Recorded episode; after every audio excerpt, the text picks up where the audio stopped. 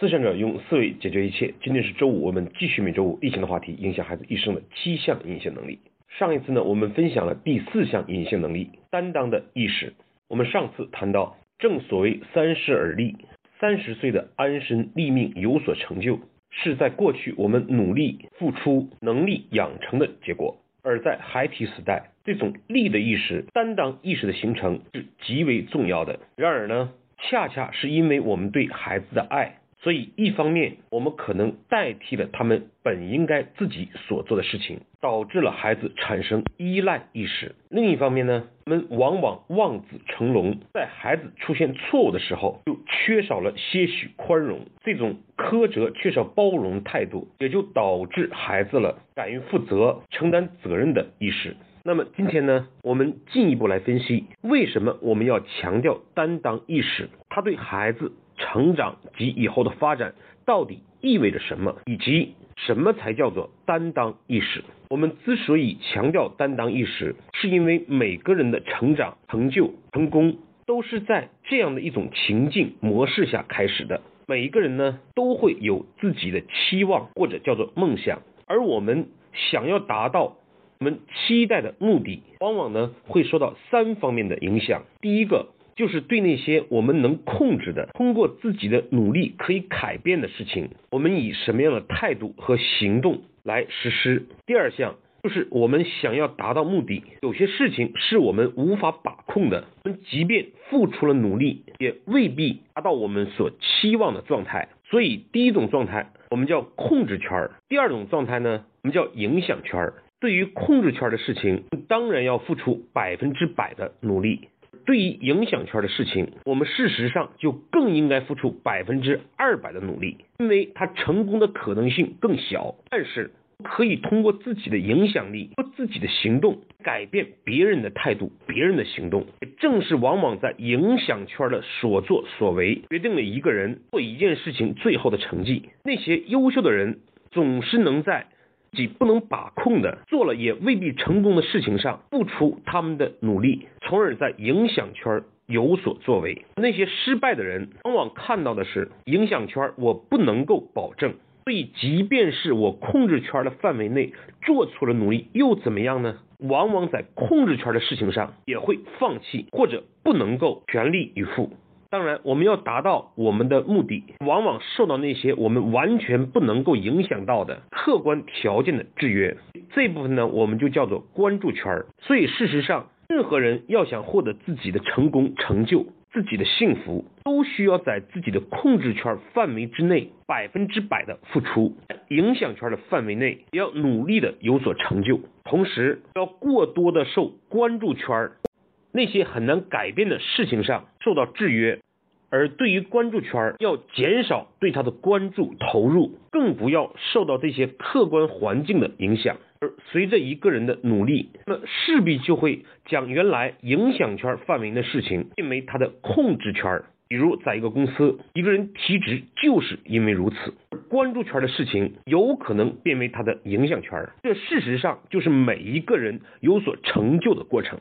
所以，为什么我们要强调担当呢？就是因为在我们的生命之中有关注圈儿，那些我们无法改变的事实的存在，及那些影响圈儿，我们即便付出努力了，结果也不完全受我们控制。担当的意思就是。即便一定程度上受制于影响圈，很大程度上受制于关注圈，这个人也能够所担当，不去回避，去努力的做好自己控制圈范围的事情，并且通过影响力，通过自己的行动来将影响圈范围内的事情做好。就拿我们上次孩子起床的事情，如果孩子每天起床呢都由妈妈叫醒，那么这个时候孩子的控制圈范围内的事情就是妈妈叫醒之后马上起床，加快洗漱，提前准备好书包等等。而影响圈范围内的事情就是提醒妈妈不要忘记叫自己起床，帮妈妈定好闹钟。而影响圈就是如何。保证让母亲每天早上都能叫醒自己，比如通过头一天晚上的提醒，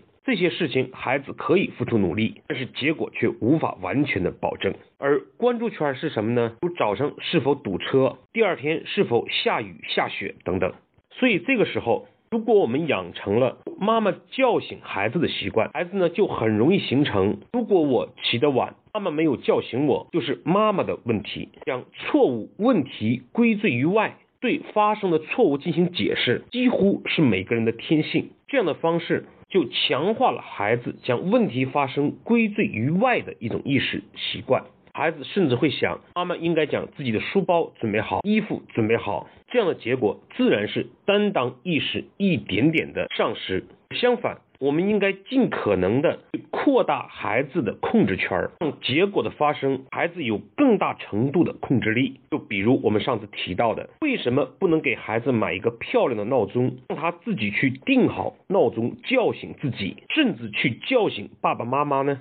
这样做的方式，以前影响圈范围内的事情就变成了孩子的控制权，他也在更大程度上决定了自己是否上学能够迟到。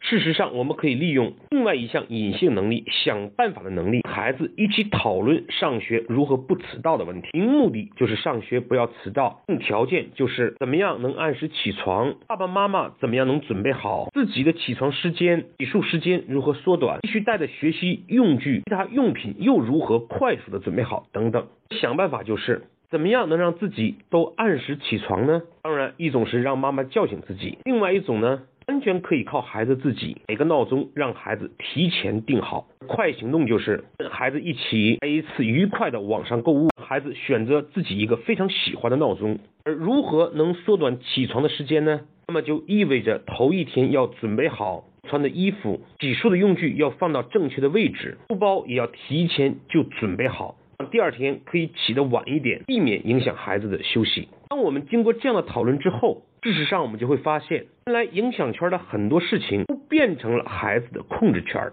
准备好衣服，带好书包，定好闹钟，闹钟起床，叫醒爸爸妈妈。孩子在这个过程之中做了更多的事情，也就慢慢的形成了担当的意识。一旦某一天因为没有起床受到批评的时候，孩子就更多时候会思考哪一项原因，闹钟没有响，衣服没有提前准备好，然后思考怎么样通过自己的改变影响这个结果的发生。这就是我们强调的担。当意识，当然这个过程我们可以一步步的进行。比如说一开始衣服是由父母准备好的，是有一天呢，我们可以故意犯一些错误。衣服找不到了，然后早上搞得很忙乱，这样勉强的才保证了不迟到。然后放学之后就可以跟孩子对这件事情一起来想办法。您目的就是要保证第二天穿衣服的时间要减少。定条件就意味着衣服是已经准备好的，自己要快点穿。怎么样可以让衣服准备好呢？最好的方式是头一天由孩子负责向。母亲要到衣服，然后由孩子自己放在自己的枕边，甚至慢慢的还可以扩大孩子的进一步的影响圈。我们可以给孩子买几个整理箱，一个是放自己要洗的衣服的，一个是放最近一段时间要穿的衣物，一个呢是暂时不穿的衣服。这个时候孩子就会学会衣服进行分类，并且提醒妈妈脏衣服帮自己洗掉，妈妈洗好的衣服叠好，分别放在近期要穿的整理箱内。暂时不存的整理箱内，每天晚上可以完全自己准备好第二天要准备的衣服了。事实上，这些习惯的养成是越小越有可能越容易。我的意见是，最好在六岁之前，孩子已经基本养成了这样的习惯，因为那个时候，大人角度分析会觉得孩子。做了大人的事情，给他添了麻烦。但是恰恰那个时候，孩子会将这些东西当做一种游戏，他们觉得像大人一样来做事情是很有意思的事情。而在六岁之后，习惯就已经养成了。好，我们讲今天内容做一个回顾。一作为父母，如果我们希望自己的孩子有担当的意识，就要尽可能的他更大的控制空间，并且让他习惯于用影响力的办法获得别人的帮助，比如提醒妈妈脏的衣服帮自己洗掉，提醒妈妈也要准备好第二天自己所用的物品。简单说，是让孩子干一些力所能及、大人应该做的事情。第二，我们。之所以强调担当的意识，因为我们所做的事情总会受到我们无法改变的客观环境的制约，不能控制的影响圈范围内的影响。担当就意味着做好自己力所能及的事情，尽可能影响或者获得别人的帮助，不要被客观的困难吓倒。三，控制圈就是我们完全可以控制得到，通过自己努力可以获得结果的事情。影响圈就是我们即便付出努力了，也不能保证结果百分之百的发生。只有通过自己的影响，一定程度促进结果发生的那些事情。关注圈就是目前能力把照顾得到、发解决的一些事情。好，今天的分享我们就到这里，谢谢各位的收听。